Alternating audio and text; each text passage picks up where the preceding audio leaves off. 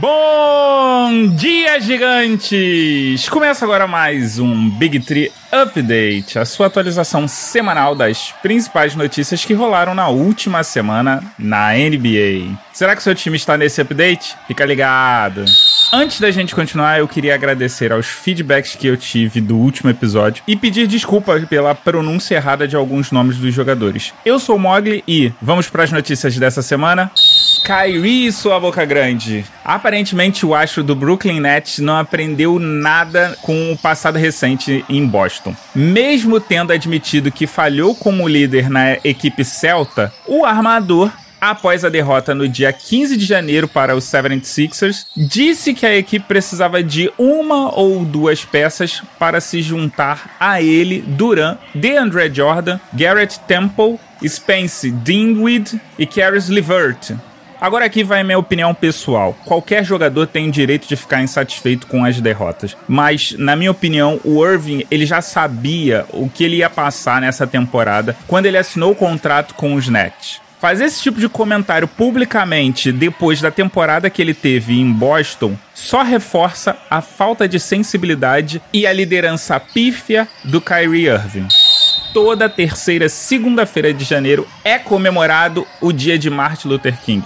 Esse dia é um feriado nacional nos Estados Unidos em homenagem a toda a luta do pastor e ativista político Martin Luther King. E a NBA fez o quê? Resolveu aproveitar a data como sempre aproveita e nos deu 14 jogos aí. A gente vai começar com Houston Rockets e Oklahoma City Thunder. Na última segunda-feira, 20 de janeiro de 2020, Westbrook se tornou o segundo jogador na história a conseguir pelo menos um triplo-duplo contra cada uma das 30 equipes da NBA, igualando a marca de LeBron James. Ainda no confronto entre Houston e Thunder, James Harden virou motivo de piada no Twitter após a péssima atuação onde o astro do Houston Rockets acertou apenas uma das 17 tentativas de arremesso da linha de 3, igualando pela terceira vez a sua pior marca nessa temporada.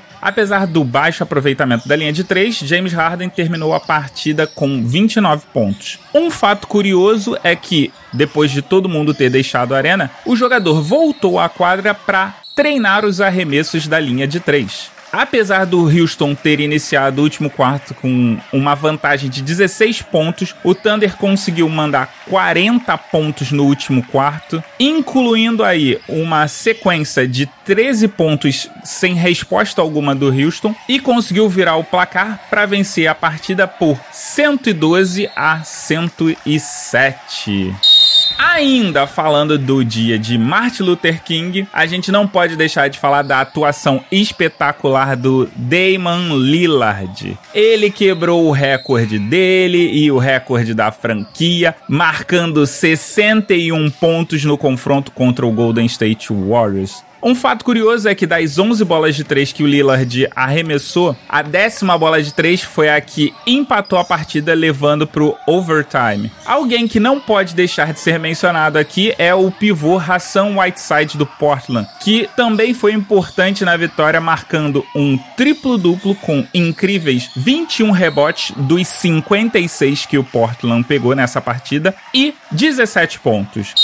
O jogo Celtics e Lakers também rolou no dia de Martin Luther King, o que parecia ser uma partida brigada com uma leve vantagem para o Lakers por conta da sequência de ambas as equipes. Foi um jogo assim até boa parte do primeiro quarto, que terminou 33 a 40 para o Boston Celtics. Só que do segundo quarto em diante, a coisa degringolou de tal forma que os titulares do Celtics marcaram 88 pontos contra 57 dos titulares do Lakers. O que culminou na pior derrota dos Los Angeles Lakers nessa temporada, que foi de 107 a 139. A derrota ela doeu mais porque o Anthony Davis entrou na partida voltando de uma lesão. Agora, quem ficou realmente feliz nessa partida foi o Kemba Walker, porque depois de 28 derrotas, ele conseguiu vencer a primeira partida contra o LeBron James. Apesar das 28 derrotas, Kemba considera LeBron o melhor jogador dos últimos 15 anos. Curiosamente, o recorde de partidas sem vitórias contra um jogador pertence ao Sherman Douglas, que atuou na NBA na década de 90 e ficou 30 partidas sem ganhar nada mais, nada menos que Michael Jordan. Vamos falar de All-Star Weekend? Moran não vai participar do torneio de enterradas, apesar de ter considerado participar do evento preferiu priorizar a saúde por conta das dores nas costas no início da temporada. Mesmo recusando o convite, o jogador não descarta futuras participações no torneio de enterradas. E se por um lado Moran não vai participar, por outro, Dwight Howard confirmou nessa semana sua participação no torneio de enterradas. E ainda quer contar com a ajuda dos fãs do Lakers para convencer nada mais, nada menos que Kobe Bryant a auxiliá-lo na apresentação. Outro participante que já está confirmado é o ala Derrick Jones Jr. do Miami Heat. Agora vamos para o creme de la creme do All-Star Weekend, o All-Star Game. Os eleitos do leste são Pascal Siakam, do Toronto Raptors, Trey Young, do Atlanta Hawks, Joel Embiid, do Philadelphia 76ers, Kemba Walker, do Boston Celtics, e o capitão do leste será Giannis Antetokounmpo, do Milwaukee Bucks. Já pelo oeste, os eleitos são Luka Doncic, do Dallas Mavericks, James Harden, do Houston Rockets, Kawhi Leonard do Los Angeles Clippers, Anthony Davis do Los Angeles Lakers, com LeBron também do Los Angeles Lakers como capitão do Oeste. Os reservas serão revelados quinta-feira da semana que vem e o sorteio das equipes acontecerá no dia 6 de fevereiro. Enfermaria! O pivô do Dallas, Dwight Powell, rompeu o tendão de Aquiles do pé direito na última terça-feira. O atleta canadense foi levado pro vestiário no primeiro quarto do jogo entre a franquia texana e o Los Angeles Clippers e acabou não retornando mais à partida. A partida terminou 110 a 107 para o Los Angeles Clippers. Podemos dizer que enfim chegou o fim da novela quando estreia Zion Williamson. Nessa quarta-feira, dia 22 de janeiro, o pivô do Pelicans estreou contra o San Antonio Spurs. Apesar de atuar apenas 18 minutos, a escolha número 1 um do último draft marcou 22 pontos, sendo 17 apenas no último quarto, e pegou 7 rebotes. O que ficou claro para mim foi a falta de ritmo do Zion Williamson. Afinal de contas, o que esperar de um jogador que passou mais da metade da temporada assistindo os jogos do banco de reserva se recuperando de uma lesão no joelho direito? Apesar da boa atuação de Zion Williamson, o time de New Orleans não conseguiu bater os Spurs, que venceram a partida por 121 a 117. No último sábado, Kings e Blazers oficializaram a troca de cinco jogadores envolvendo as duas equipes. A principal peça é Trevor Ariza, que chega em Portland para reforçar a defesa do time, algo que já comentamos no Big Tree de dezembro. Link aí no post, galera. Junto com Ariza, Portland recebeu os alas pivô Cable Swanigan e Wenning Gabriel. Já os Kings receberam os alas Kent Bazamore e Anthony Tolliver. Além de duas escolhas de segunda rodada, uma no draft de 2024 e outra em 2025. Rumores! Ou melhor, cancelem os rumores. Carl Anthony Towns desabafou na entrevista após a vitória sobre o Indiana Pacers na última sexta-feira. O pivô disse que não se deixa levar pelos boatos e sabe muito bem que essas matérias são caça-cliques. Reafirmou também que é um Minnesota Timberwolves.